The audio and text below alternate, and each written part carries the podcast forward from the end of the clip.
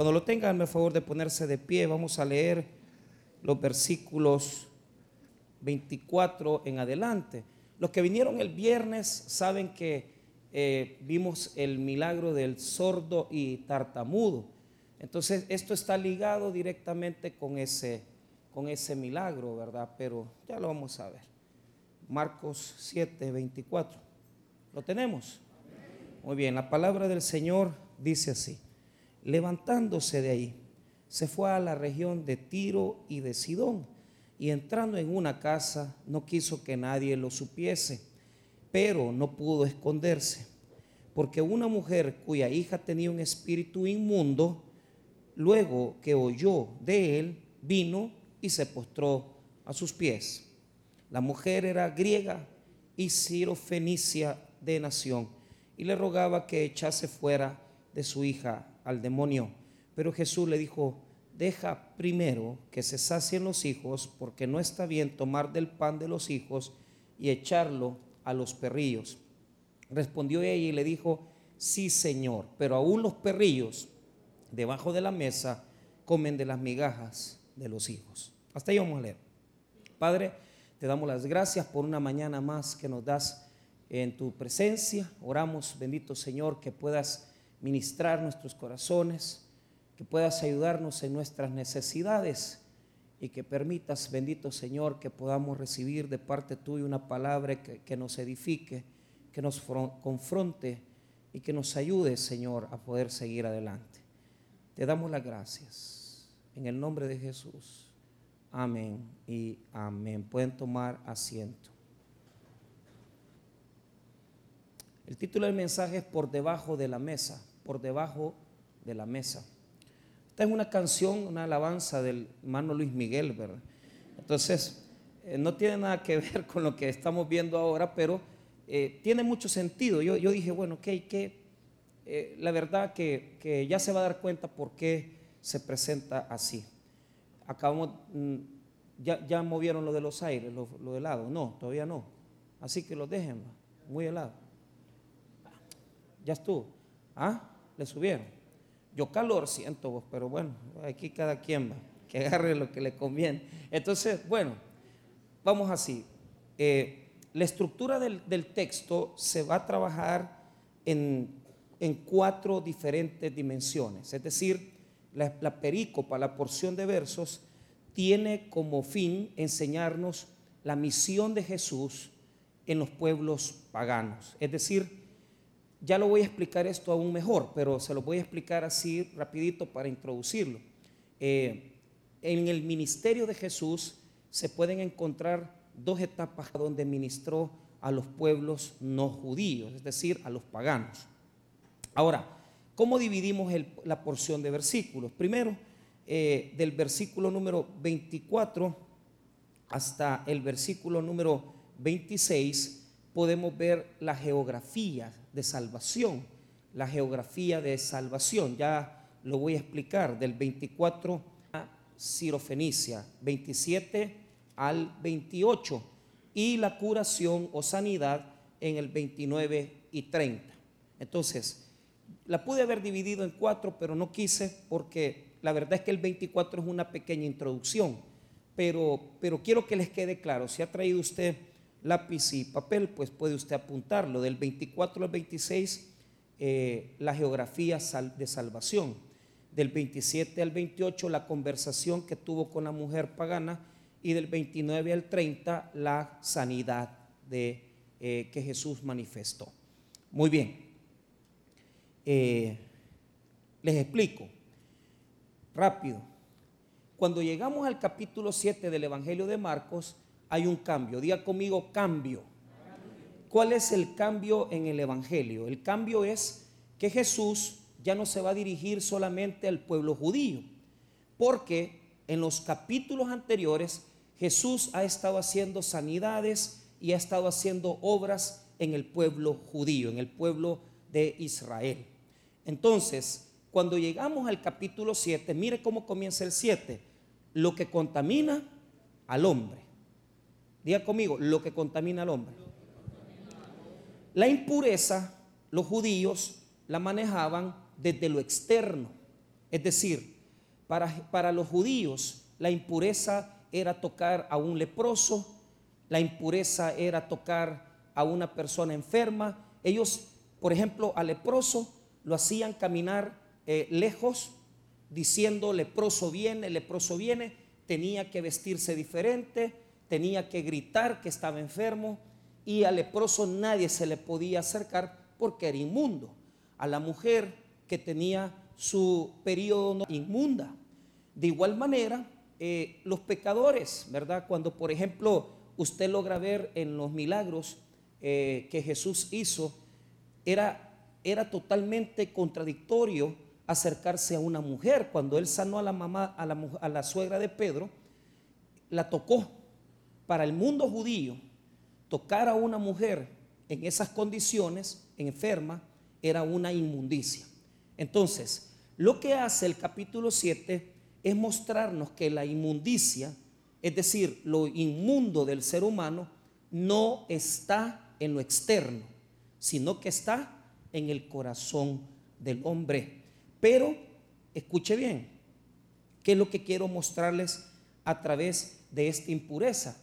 De aquí en adelante, lo impuro no se manifiesta por nuestras acciones exteriores. En Jesucristo, la impureza es algo interior la impureza es algo que está dentro de nosotros.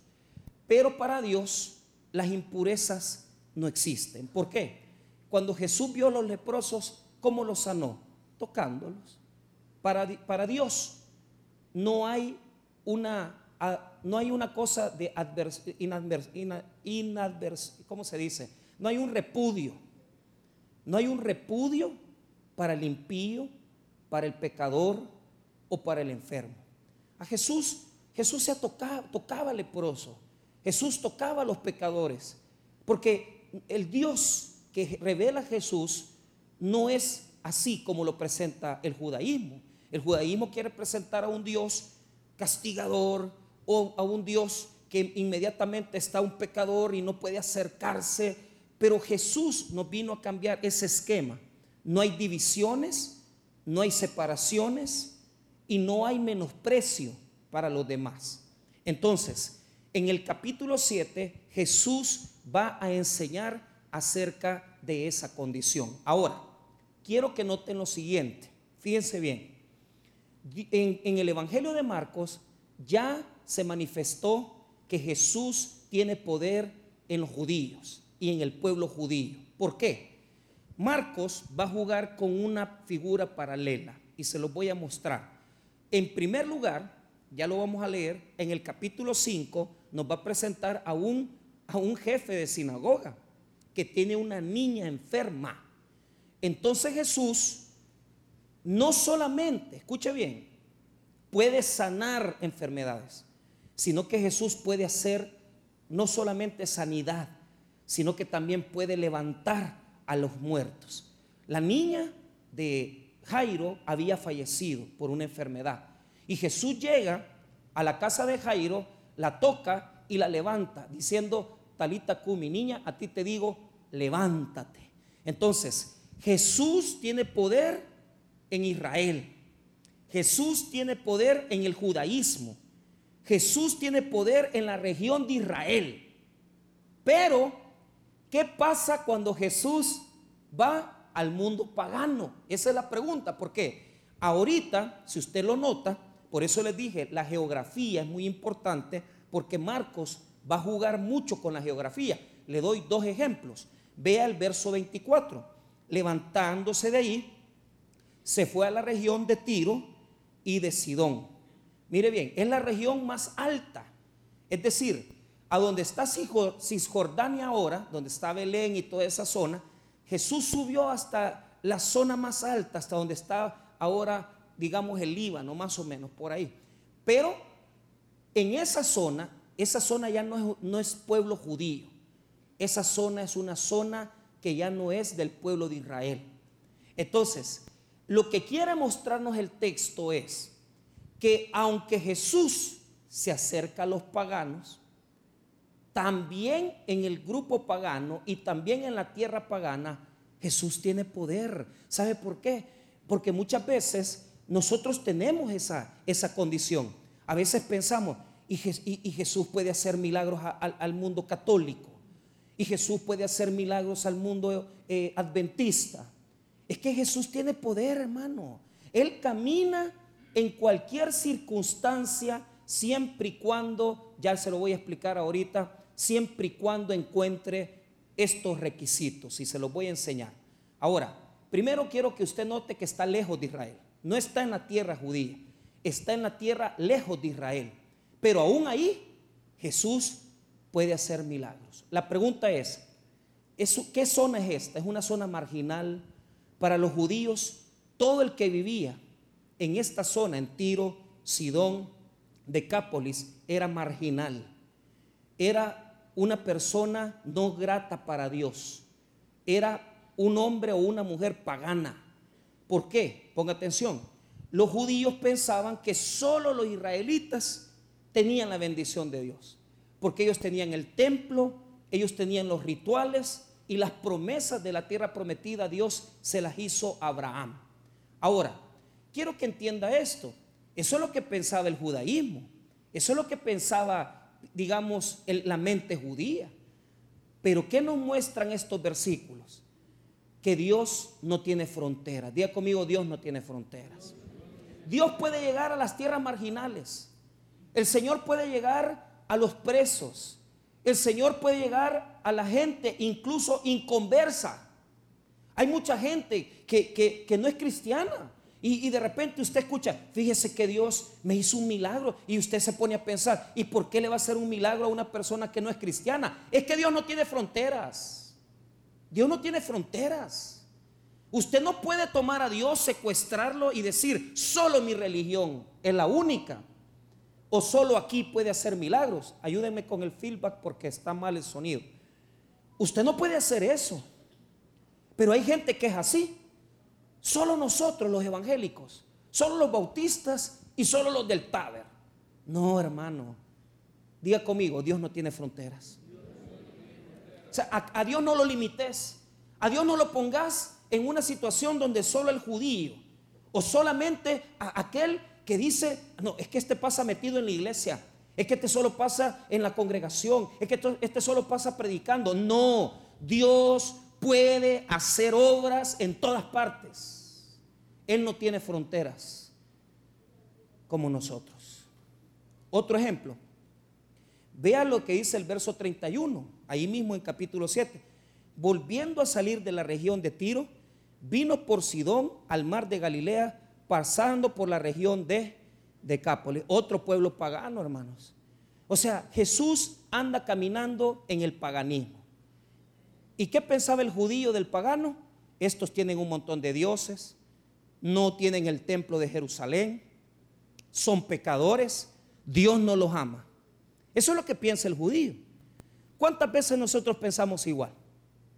Cuando vemos a una persona alcohólica, cuando vemos una persona que por cualquier factor de la vida tomó la decisión de divorciarse, nosotros decimos, este no, este no está en la comunión con Dios, este no tiene la bendición de Dios y nos volvemos religiosos. Gente que anda como diciendo, este sí, este no. A este Dios lo ama, pero aquel no lo ama. Hermanos, ese es un gran error. Ese es un gran error que la iglesia evangélica ha cometido por mucho tiempo. Y se lo digo que tengo 26 años de ser creyente y he visto tantas cosas absurdas. Imagínense que, que en, los, en, los, en la cultura evangélica, la más, digamos, eh, conservadora, si las hermanas no traían un vestido hasta, hasta el tobillo, no las dejaban entrar a la iglesia. Si no le ponía mantelina a la hermana, no la dejaba entrar a la iglesia. Y por mucho tiempo se le pide a la gente que, por ejemplo, las iglesias más carismáticas, pequeñitas de los pueblos, los hombres andan con manga larga y como que eso fuera un símbolo de, y con corbata de religiosidad les conté que me enseñaron un estudio de abuso, eh, del abuso de las mujeres en, las situaciones domésticas. Y, con la licenciada ella, ella nos comenzó a comentar, ¿verdad? El estudio que, que estaba este muchacho que era de una iglesia evangélica de allá por Gotera y que maltrataba a la mujer, fíjese.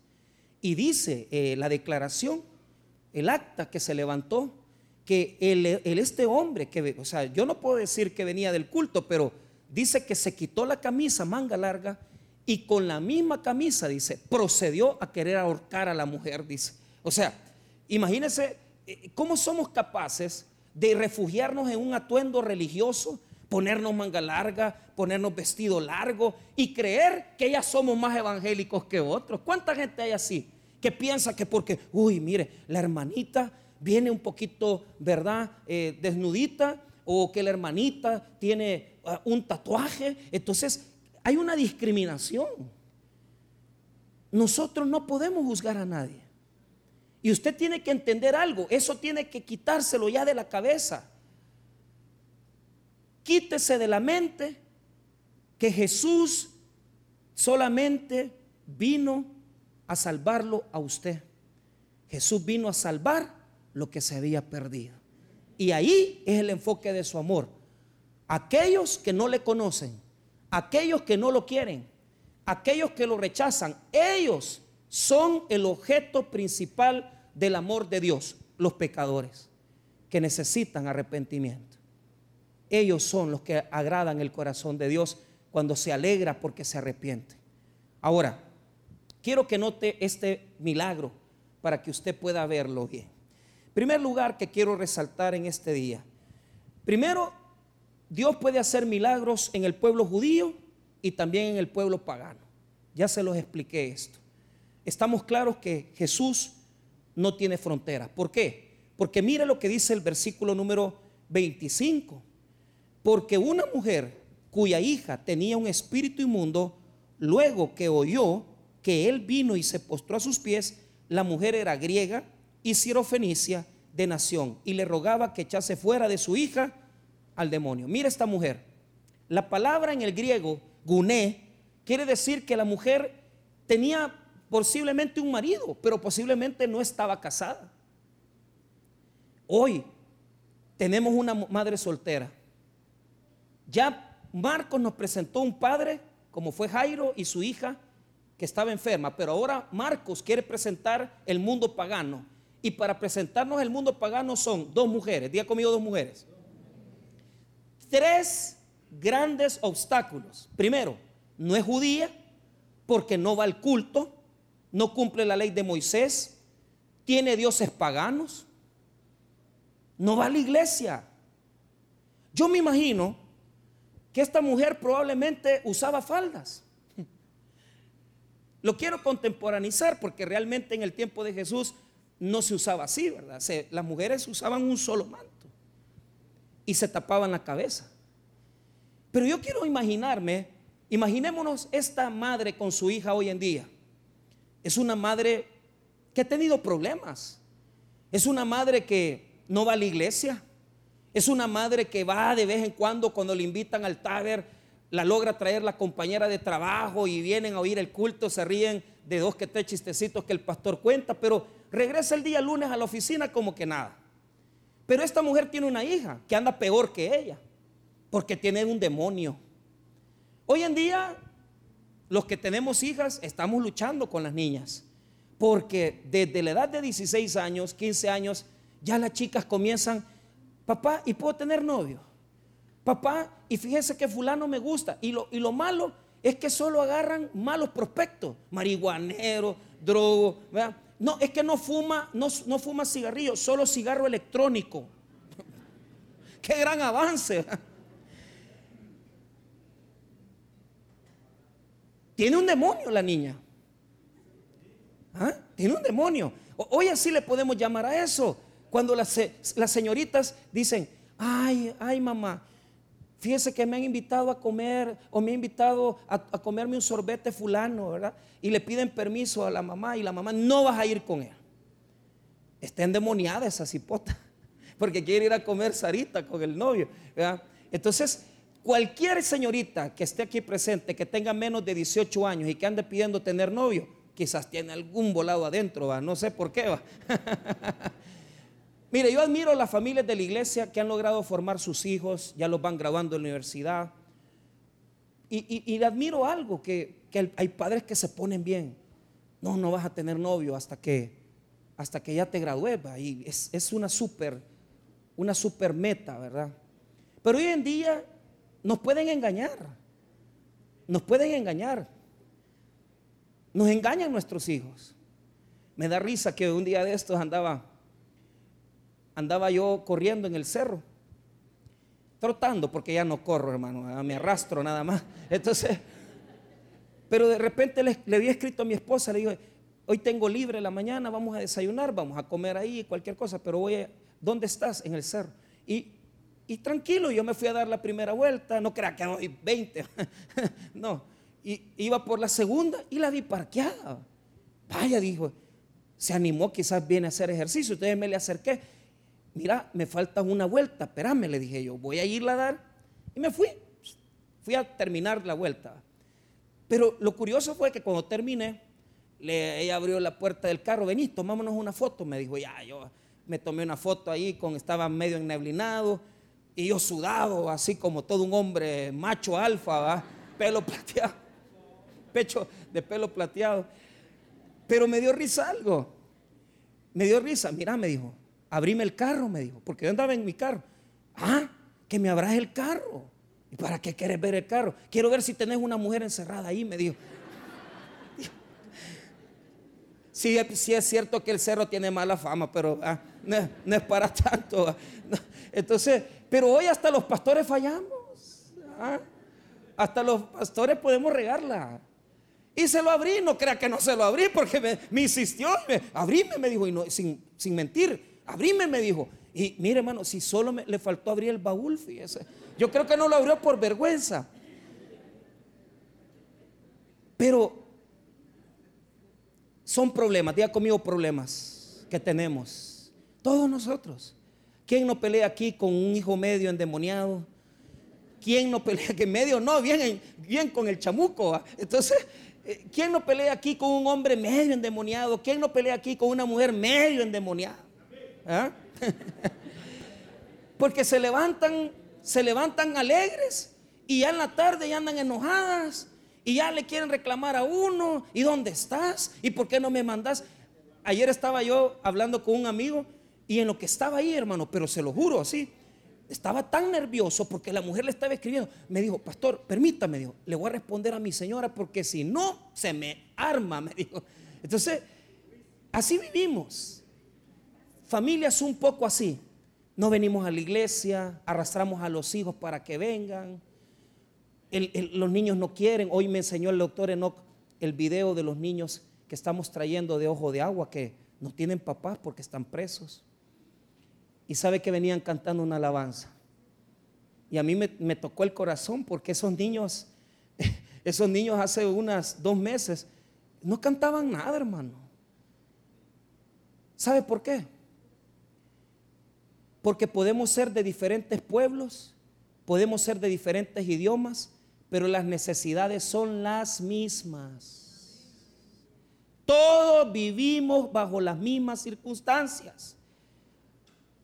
Familias difíciles, niños que no quieren venir a la iglesia, son necesidades iguales. ¿Qué nos está presentando Jesús aquí? Vea, esta mujer tenía una gran necesidad. De tal manera que aquí no lo relata, pero note esto. Note esto. En Mateo capítulo 15, quiero que lo vea para que usted lo note bien. Mateo 15, vea conmigo y retroceda porque es el mismo relato.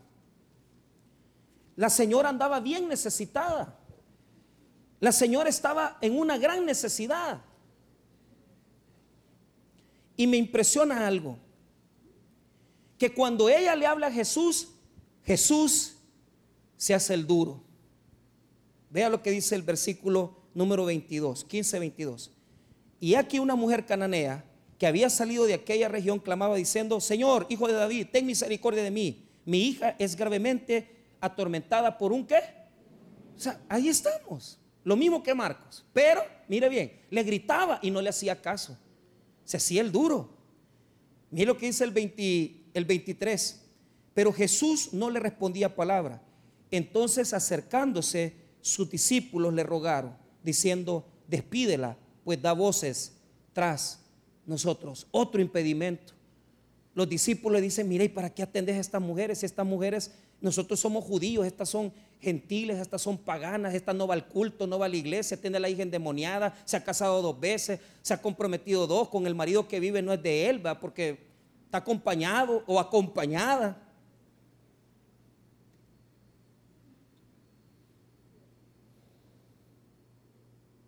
Y sirve en la iglesia, de vez en cuando, porque solo por temporadas vienen, Navidad, 31 de diciembre, 24 de diciembre, y esos días sirven escuela bíblica, imagínense. Todo el año no viene a la iglesia. Pero la cena del Señor sí la recibe el 31 de diciembre. Los discípulos dicen, Jesús, no. Entonces vea, ve el 25. Entonces ella vino y se postró ante él diciendo, Señor, socórreme. O sea, estaba desesperada. Diga conmigo, desesperada la necesidad es la misma. Podemos tener situaciones diferentes religiosas, podemos pertenecer a diferentes pueblos, pero la necesidad es la misma. ¿Sabe por qué? Lo que, lo que presenta el Evangelio. Y esto es lo que quiero mostrarte. A Jesús no le importa absolutamente si tú tienes una religión o tienes otra creencia. Lo que a Jesús le importa es que si estás necesitado y lo buscas a Él, Él te va a ayudar.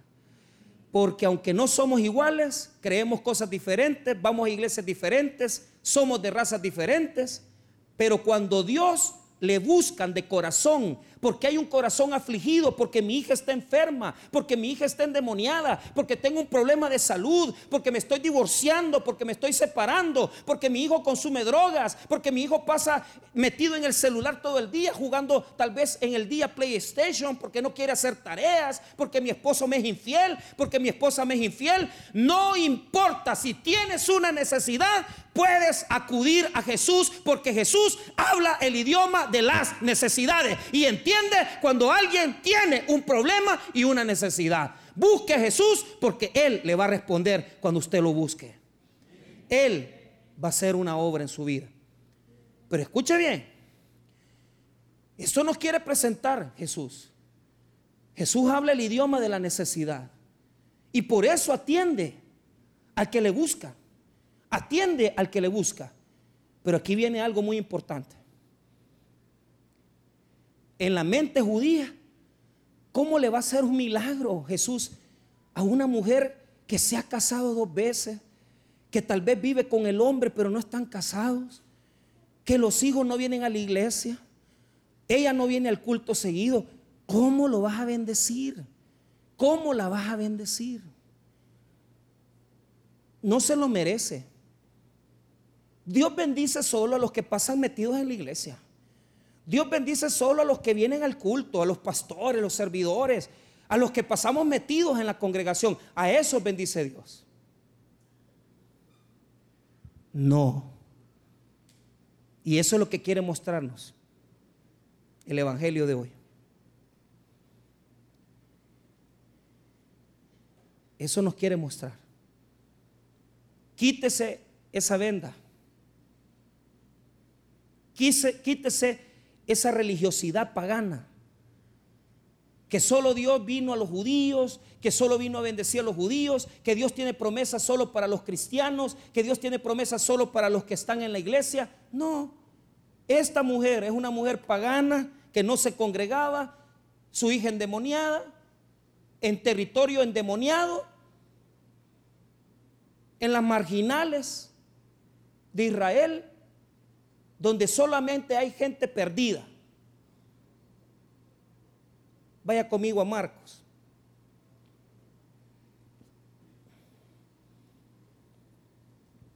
Según el Evangelio de Mateo, le rogaba mucho y él se hacía el desatendido. Entonces, vea lo que dice el verso, aquí viene la conversación, verso 27 y 28. Lo primero que quiero resaltar de la conversación es, Diga conmigo las tradiciones. La tradición es la tradición. ¿Qué dice la tradición? Verso 27. Pero Jesús le dijo, deja primero que se sacien los hijos, porque no está bien tomar el pan de los hijos y echarlo a los perrillos. Se lo voy a explicar. En el mundo de Israel, en el mundo judío, ellos pensaban que el Mesías iba a venir a sentarse a la mesa del banquete y les tenía que dar de comer a todos los judíos. Solo los judíos se pueden sentar a la mesa. Solo los judíos pueden comer con el Mesías. Solo los judíos pueden tomar de la mesa de Jesús. Pero ellos tenían la costumbre de tirar pedazos de pan, día conmigo migajas. No habían servilletas como hoy. Entonces ellos comían con la mano, así como comíamos muchos de nosotros, que con las manos comemos todavía, pero agarramos, agarraban el pan, la hogaza, esa es una hojuela, perdón, y con la hojuela se limpiaban los dedos. Día conmigo sobras. Y esos pedacitos de pan manchados de caldo de comida se los tiraban a los perrillos. El mundo judío le decía perrillo o perro al que no era judío. Ese es un trato social de ellos. Los judíos trataban como perros. ¿Por qué? ¿Por qué los trataban y los, les decían perros? La razón es esta. Porque como ellos estaban viviendo en el mundo pagano, comían carne, sacrificaban a los ídolos, entonces ellos decían, estos son perros. ¿Cree usted o no que el mundo judío es duro? Es terrible, hermano. Son, son racistas, son difíciles. Pero escuche, Jesús está diciéndole a la mujer, esto es lo que pensamos los judíos, pero está disimulando, se está haciendo para ver qué le va a responder ella. ¿Qué hace usted cuando usted no se siente bendecido? Le comienza a pedir migajas. Vivir de migajas no es bueno. Porque muchos aquí no van a entender este lenguaje, pero se lo voy a explicar. Yo tenía un amigo en Usulután que tenía un hijo fuera de matrimonio. Y la esposa cristiana no lo dejaba irle a, dejar el dinero de ayuda al muchacho. El niño tenía unos seis años, pero como lo había tenido fuera y había sido, entre comillas, un tropiezo, mi amigo tenía que esconderse para irle a dejar el pisto al pobre niño. Y de escondidas de la mujer se iba hasta allá por Jiquilisco y allá en un cantoncito le dejaba el dinero a la señora y le decía, dale de comer al niño. Qué triste cuando vivimos de las migajas. Porque te ocultan, porque te esconden, porque no puedes decir soy hijo de. Y ese niño Tuvo que crecer por mucho tiempo así. Hasta que un día la señora se enfermó, la esposa de mi amigo. Y ella llegó a hablar conmigo y me dijo, pastor, ¿qué puedo hacer? Estoy enferma, tengo esta condición. Mire hermana, le voy a decir una cosa. ¿En qué le está fallando a Dios? Y ella misma reconoció, fíjese que mi esposo tiene un hijo fuera de matrimonio, pero yo no lo dejo que le ayude, pero yo ya sabía que él le iba a dejar el dinero. Y yo le dije, mira, hace algo, le Deja que fulano vaya a dejarle el dinero y anda vos con él, le. ¿Qué? No, y no sé qué. ¿Por qué? Claro, ella era la esposa, la principal. Y lo otro había sido un desliz, una relación que él tuvo, pero el hijo es digno. El hijo no tenía menor valor que los hijos que tiene con ella. Pero ¿sabe cuál es el punto? Y esto es lo que quiero mostrar. A veces los que pasamos metidos solo en la iglesia, a veces los que pasamos a la mesa no valoramos las bendiciones de Dios. Y los que estamos aquí no valoramos lo que tenemos, no valoramos el templo, no valoramos el culto, no nos congregamos, no servimos.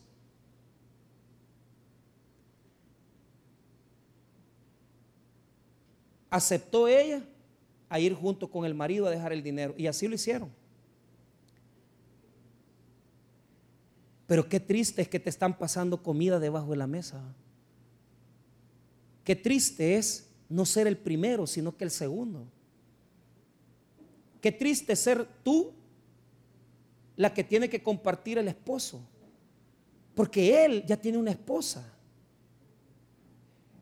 Pasan dos cosas. Los hijos fuera de matrimonio desean ser hijos propios del varón. Y los que están siendo hijos del papá no valoran al papá. Y se lo voy a explicar así. Ya le dije la primera ilustración, la segunda. Un amigo mío también no conoció a su papá hasta los 19 años. Él le rogaba a la mamá y le decía, mamá, presentame a mi papá. Dicen que es don fulano. Y le pasaba rogando año tras año. Y nunca la señora le quiso decir quién era el papá. Hasta que ya le comenzó a aparecer la cara parecida a la del Señor. Entonces ahí ya, no pudo mentir. Entonces le dijo, mira, te voy a decir quién es tu papá, pero primero le voy a hablar a él para ver si te quiere conocer. Y así fue. Le habló y le dijo, mira, tu fulano te quiere conocer. Vaya, pues, mandámelo, pero que sea rápido, le dijo. Como que fuera cualquier cosa, el cipote que tuvo con ella. Y el, y el cipote llegó un día. Y cuando él le dijo, yo soy su hijo, mira, le dijo, que te quede claro desde hoy que a mí no me vas a sacar un centavo. Imagínese, hermano, 19 años para que el Señor le dijera que no le iba a ayudar. Si no le iba a pedir dinero. ¿Qué es lo que quería mi amigo? Amor. Amor. Muchas veces nos acostumbramos a vivir debajo de la mesa con migajas de amor, porque usted piensa, no, es que yo he sido malo, es que yo he sido pecador, es que yo tengo una vida pecaminosa, pastor, es que yo no puedo dejar esta cuestión, yo no puedo dejar esto, casi no vengo a la iglesia, me he metido con esta situación. Y te acostumbras a vivir de las migajas del amor de Dios, como que te estuviera pasando por debajo de la mesa tres dólares. Y muchos de los que están aquí así han venido haciendo, viviendo de las obras, viviendo de vez en cuando, viniendo solo cuando hay un problema o una necesidad. Y nos acostumbramos a vivir pidiendo. ¿Cree usted que me da algo para comer? ¿Cree usted ¿Qué me puede dar una camisita, Señor? ¿Cree usted que me puede regalar un carrito? ¿Cree usted que me puede regalar un milagrito? Porque pensamos que por nuestros pecados no merecemos más. Pero aquí viene algo. ¿Qué hizo la señora cuando le dijo, mira, la versión oficial es que yo solo he venido a bendecir a los judíos. Solo ellos se pueden sentar a la mesa. Pero ella le dijo algo sensacional. Verso 28, vea lo que le dijo. Respondiendo a ella y le dijo, sí Señor, pero aún los perrillos debajo de la mesa comen de las migajas de los hijos. ¿Qué le dijo ella? Lo sorprendió, día conmigo, lo sorprendió.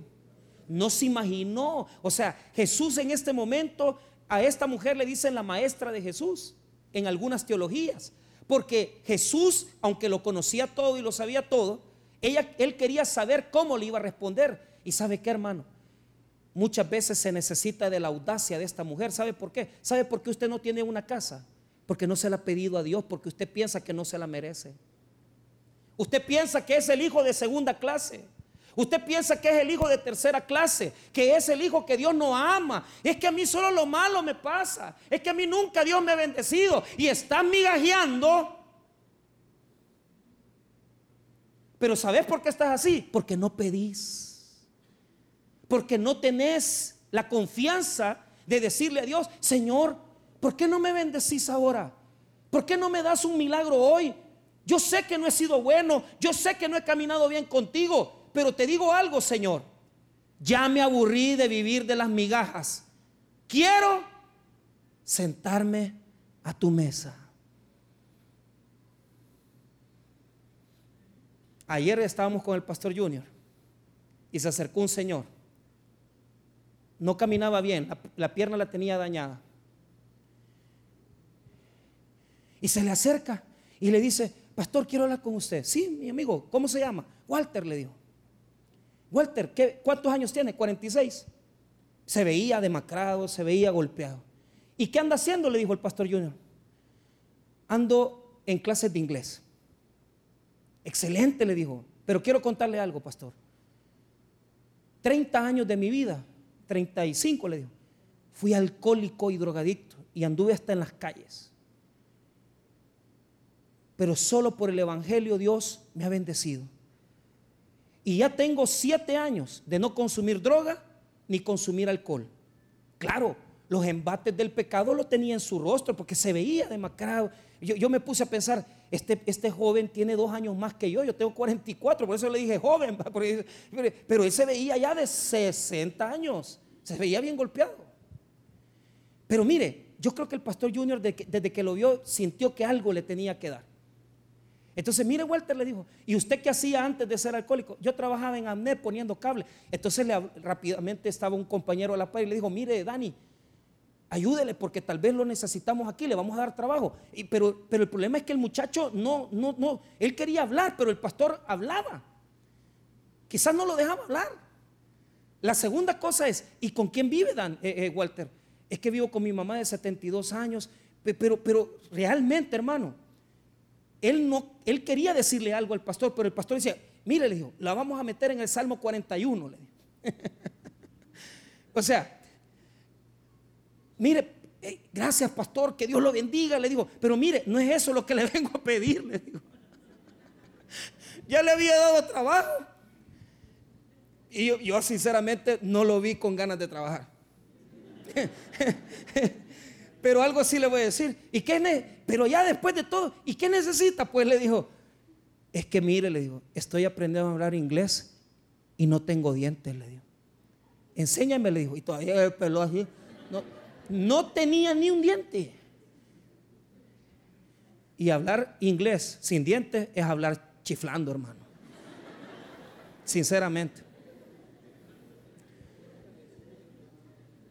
Mire, ese muchacho se fue súper bendecido porque le dijo, mire, le dijo, nosotros tenemos al doctor del Dental Studio, mm, le vamos a hacer la gestión, le vamos a ayudar para que le ponga dientes o alguna cosa. Mire, hermano, ¿sabe por qué nosotros no recibimos? Porque no pedimos bien, hombre. ¿Qué le costaba decir? Eh, o sea, al pastor Junior le hubiera salido súper bien, ¿verdad? Pero, pero como no se definía, le ofreció, le dio trabajo, le, dio el dinero para la mamá y todavía le va a poner los dientes usted. Si eso le puede hacer un hombre, un hombre, quizás este muchacho, y le dijo así, yo muchas veces me le he querido acercar, pero no he podido.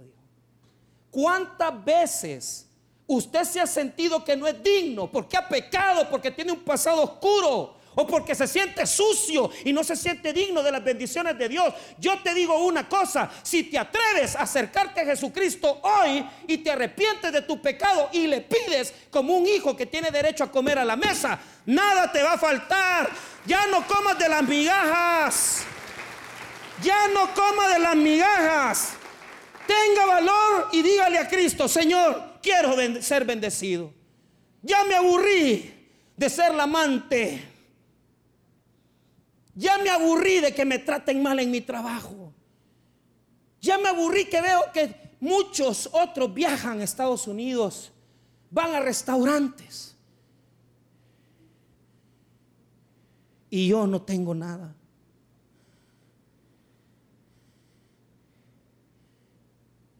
Pero eso es dialogado. Eso es una plática con Dios. No me tiré ya migajas. Porque si has vivido de las migajas, no es porque no te mereces comer a la mesa. Es porque no querés cambiar. Es porque no querés pedir. Y aquí viene lo más importante.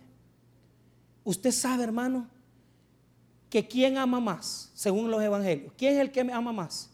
El que más ha sido perdonado.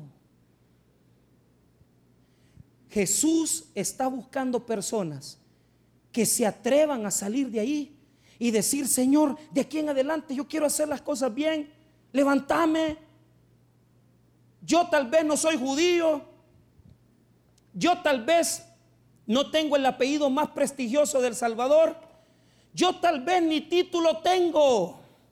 Probablemente ni una familia que me apoya. A mí no me pagaron la mejor escuela, no me pagaron el mejor colegio, la mejor universidad. Pero tengo el Padre Celestial que cuida de mí. Y cuando yo me aboco al Señor, la palabra de Dios dice en el Salmo 23, Jehová es mi pastor, nada me faltará. Ven a comer a la mesa porque Dios tiene bendiciones para tu vida. Deja de vivir de las migajas del pecado. Deja de ser la amante de ese hombre. Deja de vivir en adulterio, comiendo migajas. Te has acostumbrado a vivir escondiéndote toda tu vida. No hay hijos de segundo o tercer grado. Para Dios, todos somos comprados por la sangre de Cristo. Usted no es menos que nadie. Este es mi amigo que le digo comenzó a visitar al Señor. Y cada vez que llegaba a visitar al Señor, él veía como los hijos del Señor le pedían dinero, tenían buenos carros, buenos estudios, y él no tenía nada. Y un día llegó a hablar conmigo llorando, pastor, siento el dolor en mi corazón, pero yo sé que mi, mi papá no me ha criado, yo no merezco eso. Y yo le di una palabra y por eso él está muy agradecido conmigo siempre. Y le dije, mira hijo, la Biblia dice que aunque mi padre y mi madre me dejaran, con todo Jehová. Y él se agarró de ese versículo. Y desde ese día, hermano, puso una venta de, de huevos, puso una venta de agua, puso una venta de gallinas, se casó con una enfermera bien ordenadita del pueblo, cristiana, se compró su carrito. Y le voy a decir algo, no le digo que está mejor que los hijos del Señor, pero casi, hermano, materialmente hablando, no tiene nada que envidiarle. ¿Sabe por qué? Porque los hijos del Señor tienen probablemente el amor del papá, pero este tiene el amor de Dios. Y es y va a llegar más lejos que los otros. Porque cuando a ti te han criado en una situación de repudio que no, no, no, no puedes comer más. Vos no mereces esto. Vos tenés que desarrollar una capacidad por acercarte a Dios y pedir el pan de la mesa, no las migajas. Tal vez el diablo te tiene comiendo de las migajas. Imagínense que aquí hay personas comiendo de las migajas de la droga. Te drogas, te tomas una cerveza y amaneces con la gran goma. Tu familia echa pedazos viviendo de las migajas. Tal vez has aceptado incluso tener relaciones por dinero solo para pagar la universidad. ¿Vos crees que Dios no te puede pagar la universidad, señorita? ¿Vos crees que Dios no te puede pagar la U y graduarte de la U? Tal vez has aceptado una relación ilícita y te conformas que ese hombre te llega a ver dos días a la semana y que te dé el dinero para pagar el alquiler de la casa. Señora, ¿usted cree que Dios no le puede pagar la casa y comprarle la casa? ¿Usted cree que Dios no le puede comprar la comida del mes y del siguiente mes? ¿Sabe cuál es el problema? Que nos gusta que nos manden la comida por debajo de la mesa. Y nos acostumbramos a ser la amante. Nos acostumbramos a ser hijos que viven con las migajas de la mesa. Y nos acostumbramos a ser personas que aceptan relaciones. Ese hombre te maltrata, esa mujer te maltrata te golpea y tú lo aceptas y la aceptas así. ¿Por qué vives de las migajas cuando puedes vivir de la mesa? No te escondas. No escondas tu vida. Ve a Jesucristo y dile, yo también soy tu hijo. Yo también soy hijo de Dios. Y aunque el enemigo te haya querido hacer comer de las migajas muchas veces, en esta mañana aprendamos a pedirle a Dios y a no sentirnos con ese complejo de hijo segundo o tercer lugar, porque tenemos un privilegio Y el privilegio es que Jesús murió por nosotros. Acérquese a la mesa de Dios, porque en la mesa de Dios sobra comida y bendición para todos nosotros. Él no se va a quedar pobre dándole a usted un carro. Él no se va a quedar pobre dándole un trabajo. Él no se va a quedar pobre dándole sanidad. Él no se va a quedar pobre dándole salvación. Porque Él es rico y rico en misericordia. Y si te acercas a Él, aunque la gente diga que no sos digno, aunque la gente diga que vos no tenés la capacidad, no te preocupes. Porque Dios te va a sentar a la mesa y vas a comer del banquete que sirve Jesucristo. No te conformes con las migajas del amor de Dios, porque Dios tiene un banquete de amor para todo aquel que cree y que cree en vida eterna en Cristo Jesús. Vamos a orar, hermanos. Padre, te damos las gracias.